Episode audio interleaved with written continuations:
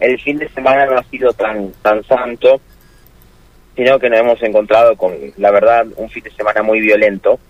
Eh, principalmente eh, voy a comenzar donde me encuentro. Estoy ubicado en la intersección de Avenida Facundo Subiría y Hernandarias. Eh, aquí en este lugar, eh, ahora con un movimiento importante, eh, lamentablemente ayer hubo un accidente fatal que se terminó dando en hora de la medianoche, después de la medianoche, aquí en lo que es la zona de Facundo Subiría y Hernandarias. Dos vehículos tocaron aquí, un Fiat Uno con un Audi que venían circulando en sentido contrario uno del otro. El Fiat Uno venía con sentido sur-norte, el Audi venía con sentido norte-sur.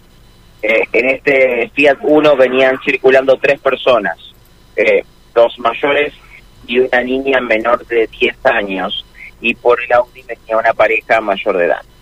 Lamentablemente, cuando se genera este impacto, la eh, niña es trasladada al hospital, al hospital de niños y fallece eh, producto de las graves heridas que, tenía. Eh, lo que nos cuentan es eh, primero también una demora del servicio de emergencias eh, que generó que la situación se vaya agravando minuto a minuto ya que estaba consciente posterior al accidente. pero por sobre todas las cosas hay que mencionar un dato que me parece que es fundamental.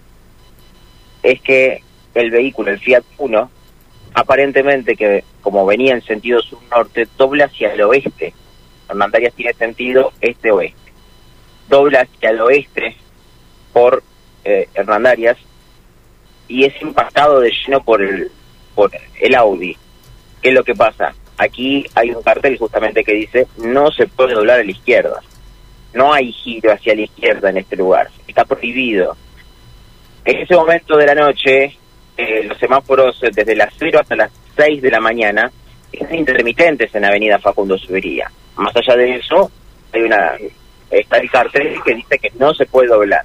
Evidentemente dobló, el Audi no estaba percatado de este giro indebido que iba a efectuar, y es por eso que se generó este impacto. Lamentablemente, el saldo es fatal para esta niña de 10 años, eh, una zona que reitero, cuando es de noche eh, y más en horas de la madrugada, en el cual los semáforos se encuentran intermitentes, pasa a ser una pista de carreras por momentos. Eh, lo que es Avenida Facundo Subiría. Así que lamentablemente tenemos que contar eso.